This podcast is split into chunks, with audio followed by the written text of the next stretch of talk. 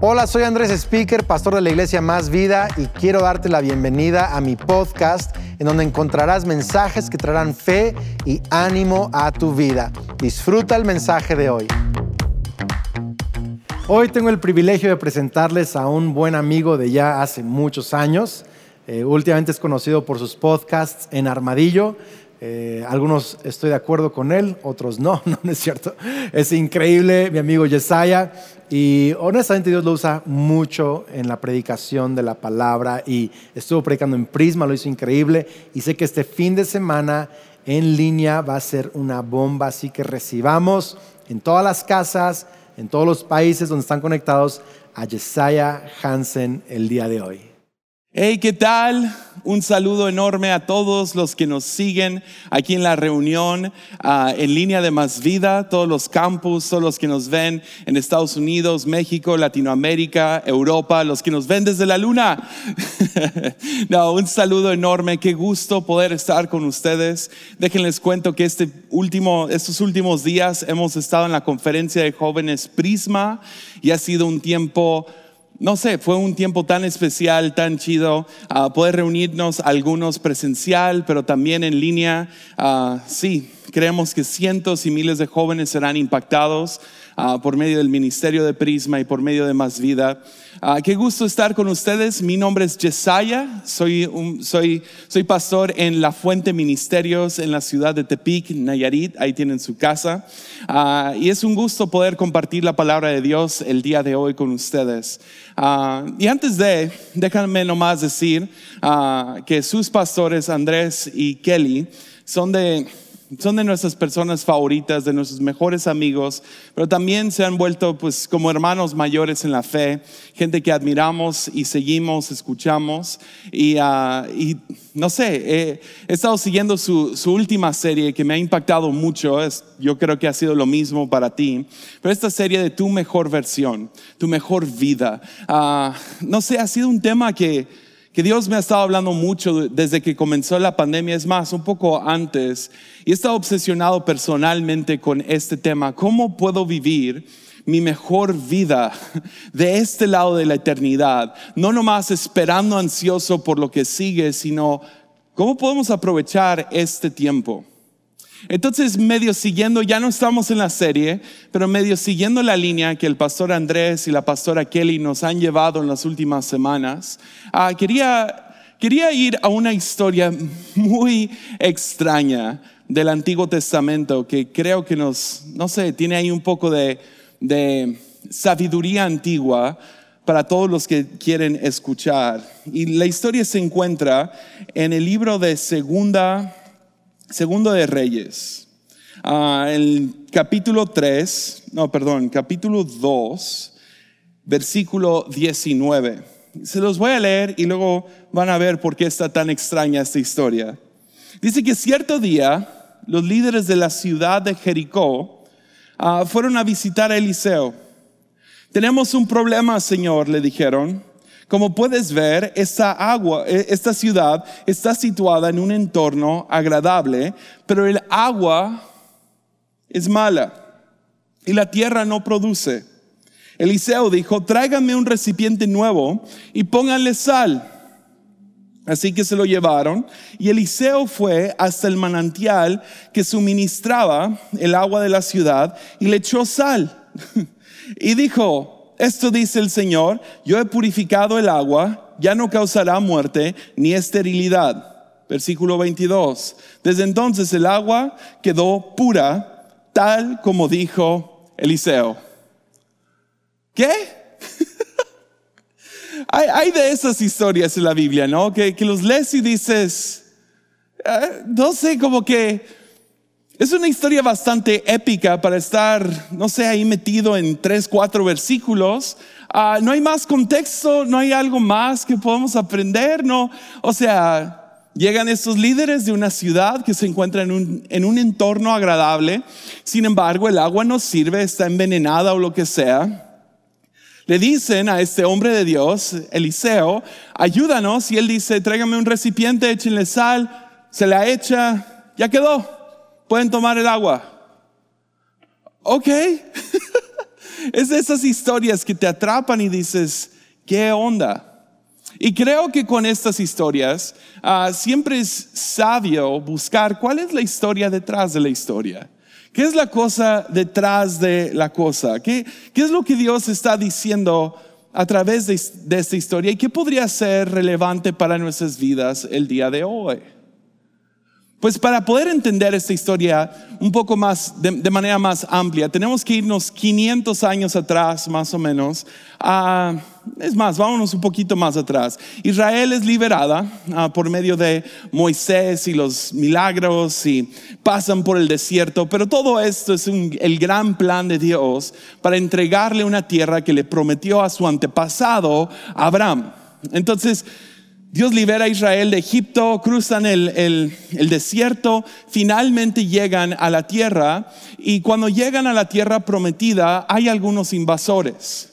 Y la primera ciudad invasora son gente que pues no era su tierra, mas tomaron la tierra para ellos, era una ciudad llamada Jericó para que se ponga más extraña la historia, Dios guía a Josué, quien es el líder en ese momento, a tomar la, ciudad. Pero la manera que van a tomar la ciudad no va a ser con espada, sino va a ser con caminar alrededor de la ciudad varias veces y luego gritar en el último día y se va a caer la ciudad sola. Dicho y hecho, dicho y hecho, esto termina sucediendo. Se cae la ciudad y es conquistada para dárselo al pueblo a la cual fue prometida desde hace mucho tiempo.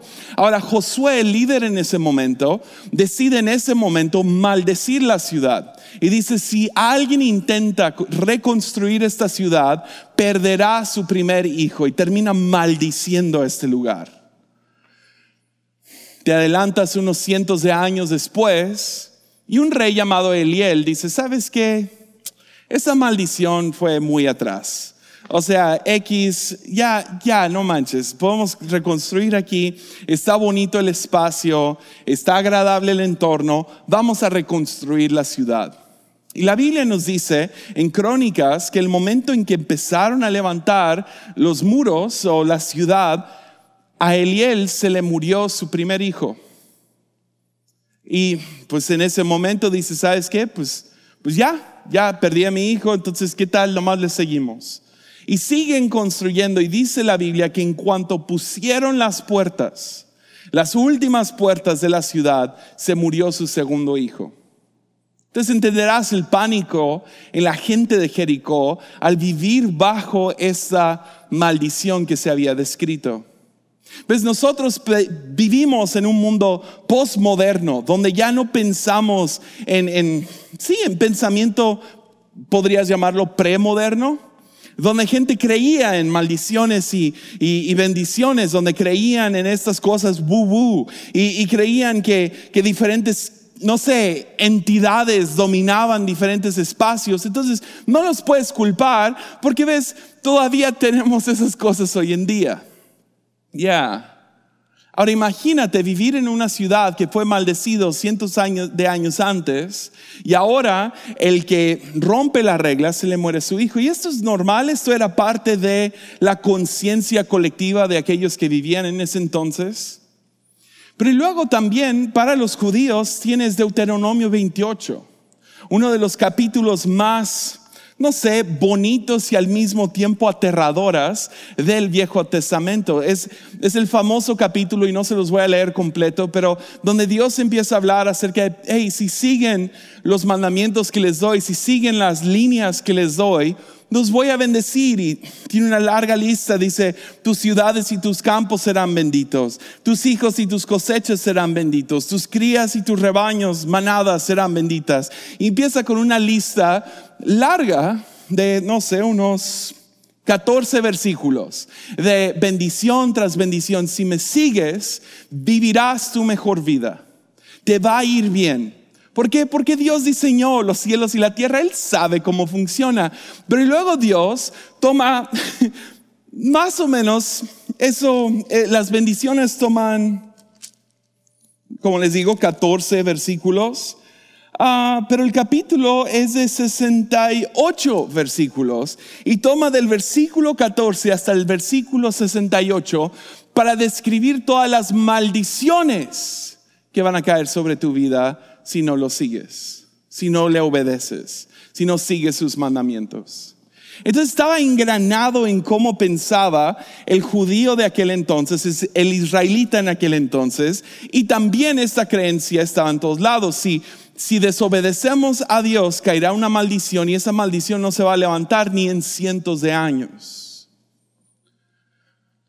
Pero, porque nuestro Dios es un buen Dios, te vas un capítulo adelante, dos capítulos adelante, para leer qué es lo que Dios tiene por decir en Deuteronomio 30.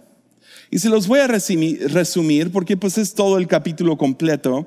Pero en el versículo 2 dice, si en aquel tiempo tú y tus hijos regresan, si se arrepienten, si regresan al Señor tu Dios y obedecen con todo el corazón y con todo el alma los mandatos que te entrego hoy, entonces el Señor tu Dios te devolverá tu, bienestar.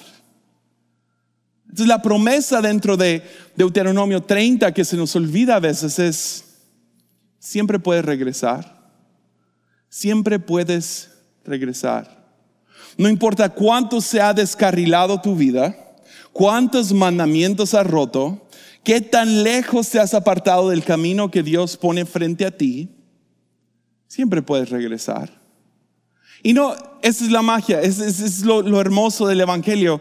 Es que no te va a dar, digamos que tú te saliste del camino de lo que Dios te llamó a hacer hace años, pues no te va a dar tomar años regresar, porque así no funciona. Dice que el momento en que regresas, nomás volteate, e, es, arrepiéntete, es nomás volteate. El momento en que te arrepientas, regresas. Dios promete, te voy a devolver tu bienestar. Todas las bendiciones que te dije antes, ahí están, son tuyas. Ya. Eliseo entendía esto. Es la razón que Eliseo, no sé, lo toma tan casual. Ah, su agua no ha servido por 500 años. Ah, casual tráigame un recipiente nuevo. La palabra nuevo en el hebreo es hadash. Y sí significa nuevo, pero también significa renovar o significa, eh, no sé, me gustó mucho esta traducción. Tráigame un recipiente fresco. Ya, un nuevo comienzo. Tráigame un recipiente nuevo y échenle sal la sal ah, para, para, la mente judía y los, los, de Jericó estarían muy engranados porque ahí están en su tierra. Ah, entenderían esto. Sal tiene, si vas a Levítico, si estudias el Viejo Testamento, sal cada vez tiene que ver con Deuteronomio 30. Puedes regresar. Todos los rituales con sal, todos tienen que ver con renovar y restaurar. Dice, tráigame sal, tráigame un recipiente lo toma, lo echa, ok, pueden tomar el agua. Ya.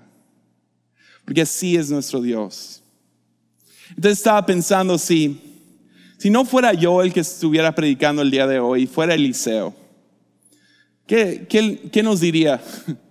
¿Qué le diría a la congregación de más vida y todos los que nos visitan el día de hoy? ¿Qué es lo que Eliseo nos diría? Si nosotros llegáramos con él y diríamos, llevo 500 años y no sirve el agua. todo, todo está de acuerdo, todo está en su lugar, vivo en un ambiente correcto, tengo el trabajo que quiero, gano bien, tengo, no sé, me casé con mi mejor amigo, mi mejor amiga, no sé, mis hijos tienen salud, pero hay algo está mal. Nomás no puedo salir adelante. Algo no, no sé, no sirve el agua no sirve esa cosa elemental en mi vida, todo lo demás es agradable, pero eso arruina todo lo demás. ¿Qué nos diría? ¿Qué nos diría Eliseo si él estuviera predicando? Pues primeramente yo creo que él predicaría con tres puntos. Ya, tendría tres puntos. Y primero yo creo que nos agarraría, agarraría y nos diría, ah, hey iglesia, o no sé con quién estamos, digamos que me agarra a mí, hey Jesse, ah, primeramente, tu pasado, tu historia, te describe, pero no te define. Yeah. Te, te, describe, sí, claro. recuerda todas las cosas que has vivido y a lo mejor has vivido un, un patrón de cosas difíciles. A lo mejor hay un patrón familiar en tu casa. A lo mejor lo que está, o sea, si miras atrás puedes ver que cada década parece ser nomás una repetición de lo mismo. Sin embargo, aunque esto te describe, estos abusos te describen, esta injusticia te describe, esta pobreza te describe, esta dificultad te describe, esta, no sé, enfermedad mental te describe. Sin embargo, tu pasado, aunque te describe hasta ahora, no determina tu futuro. Ya, yo creo que eso nos diría. Tu pasado te describe, mas no te define.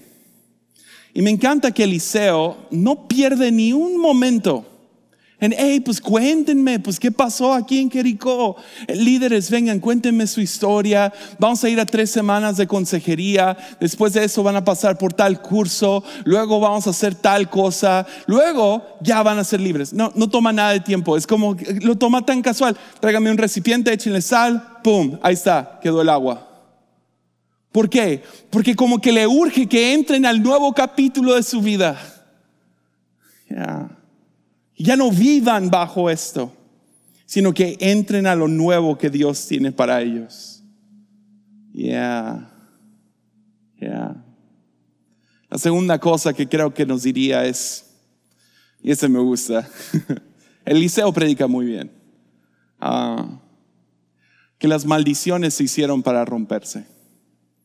Yeah. Que maldiciones no son permanentes.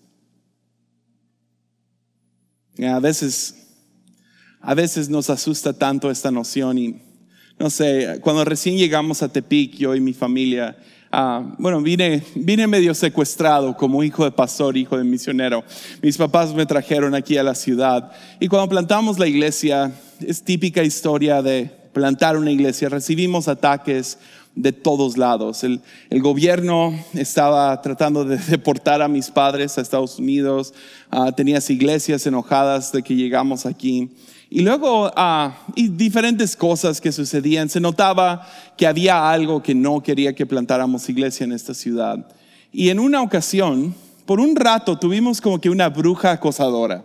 Ah, y cuando digo bruja, no lo digo como como, ah, ya, me entienden. Ah, es una bruja literal, porque por un rato nunca supimos quién fue, a lo mejor era un señor, quién sabe, pero por un rato empezó a, empezaron a aparecer fuera de nuestra casa diferentes como que conjuros y, y rituales.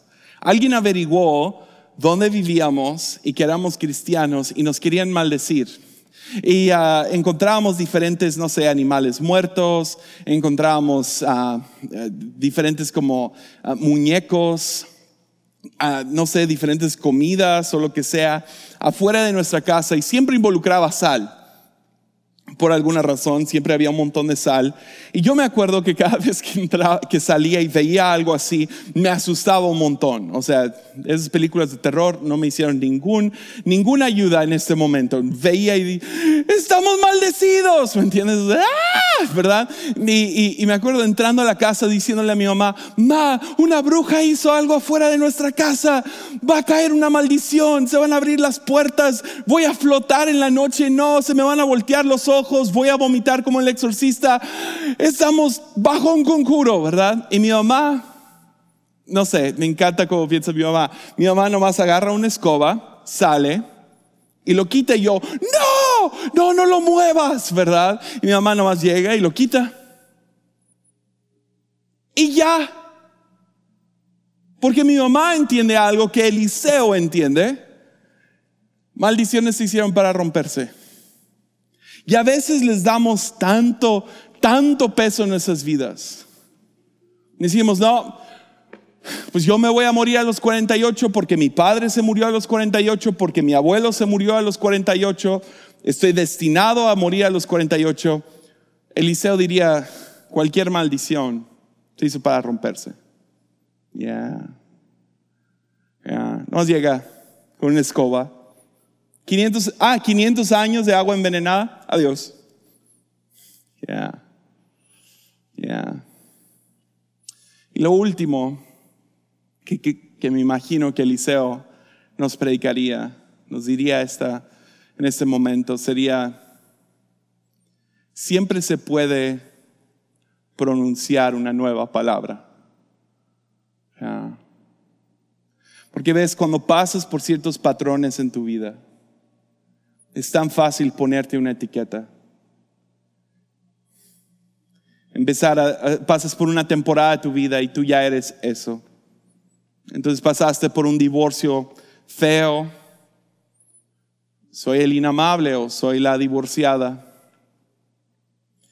Perdiste todo tu dinero haciendo algo a lo mejor menso. Soy el menso, soy el fracaso. Caíste en una adicción por un tiempo. Soy el adicto, soy el alcohólico, no puedo salir de esto. Tomaste algunas decisiones y luego te pusiste sobre ti ciertas palabras y los cargas como una mochila. Y Eliseo te diría, siempre se puede pronunciar una nueva palabra. Sí, a lo mejor ayer eras el fracaso, pero hoy, en Cristo, tú eres más que vencedor. Sí, ayer, ayer eras el, el alcohólico, la alcohólica. Hoy Dios te llama libre, libre. Ayer, inamable. Alguien, alguien, alguien, nadie te va a amar. Y acá Jesús te dice, te amo con todo mi corazón. Porque siempre, escúchenme, siempre se puede pronunciar una nueva palabra. Y ser libre de una contaminación del agua y una maldición de hace quién sabe cuántos años. ¿Te imaginas que estos líderes de Jericó hubieran llegado con, con Eliseo y le hubieran dicho, es que el agua no sirve, él llega con el agua, eh, la sal, la echa y luego dicen, no, pero pues fue Josué Ahí está en su libro, el de la Biblia, que nosotros estamos maldecidos. Y Eliseo dice, ya, ese fue Josué, pero hoy pronunciamos una nueva palabra. Ya, lo llamamos limpia.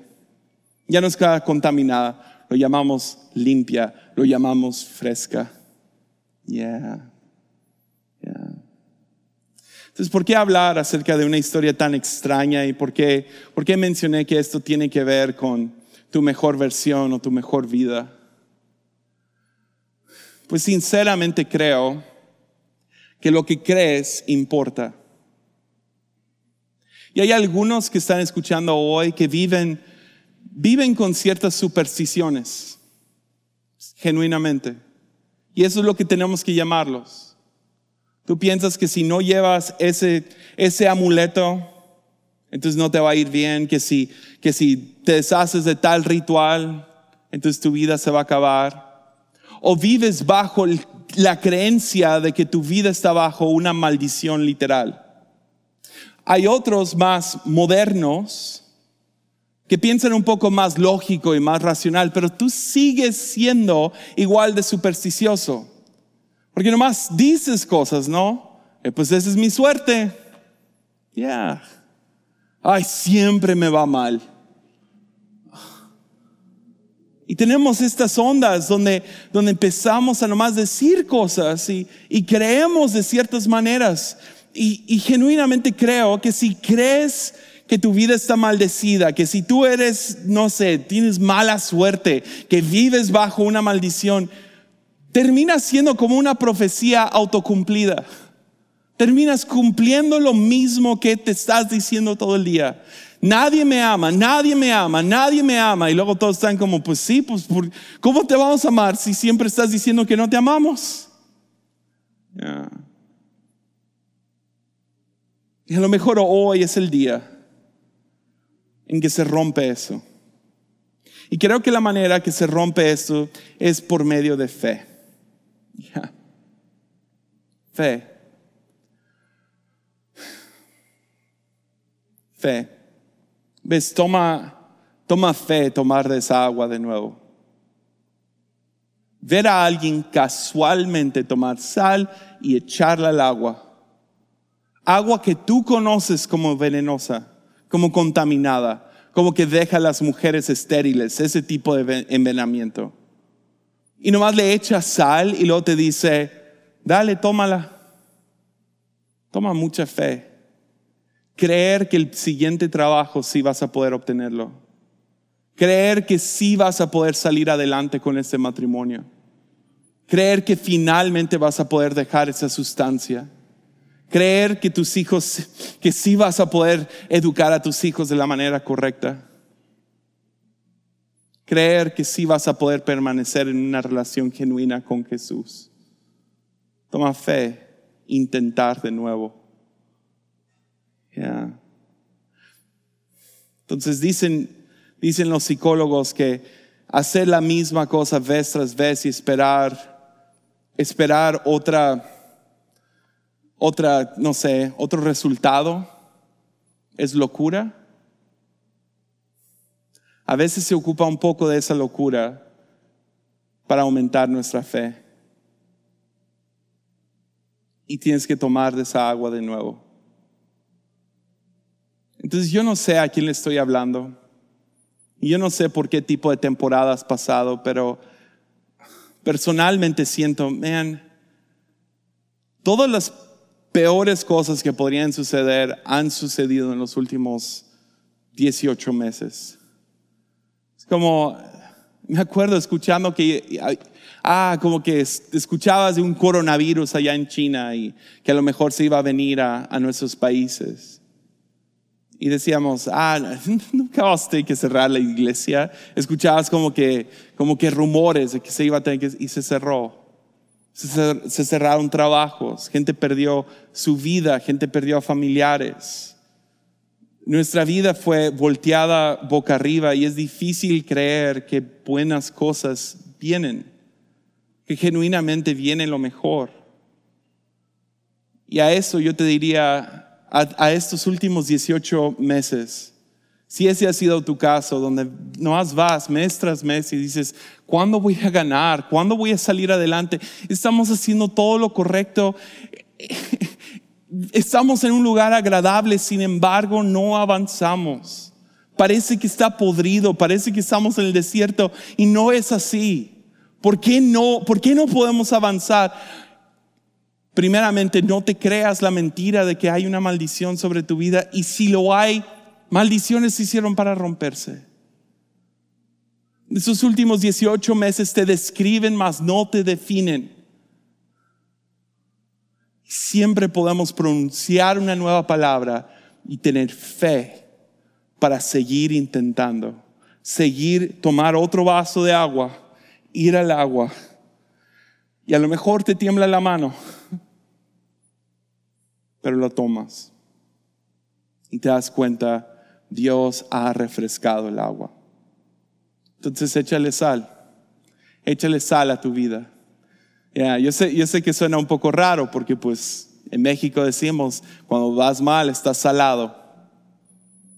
a lo mejor podemos redimir esa palabra y decir, Dios, échame sal, échale sal, échale sal a mi vida, échale sal a mi matrimonio, échale sal a, mi trabajo, échale sal a mi, a mi futuro, échale sal a mis hijos, para poder redimir esto y ver esas maldiciones romperse.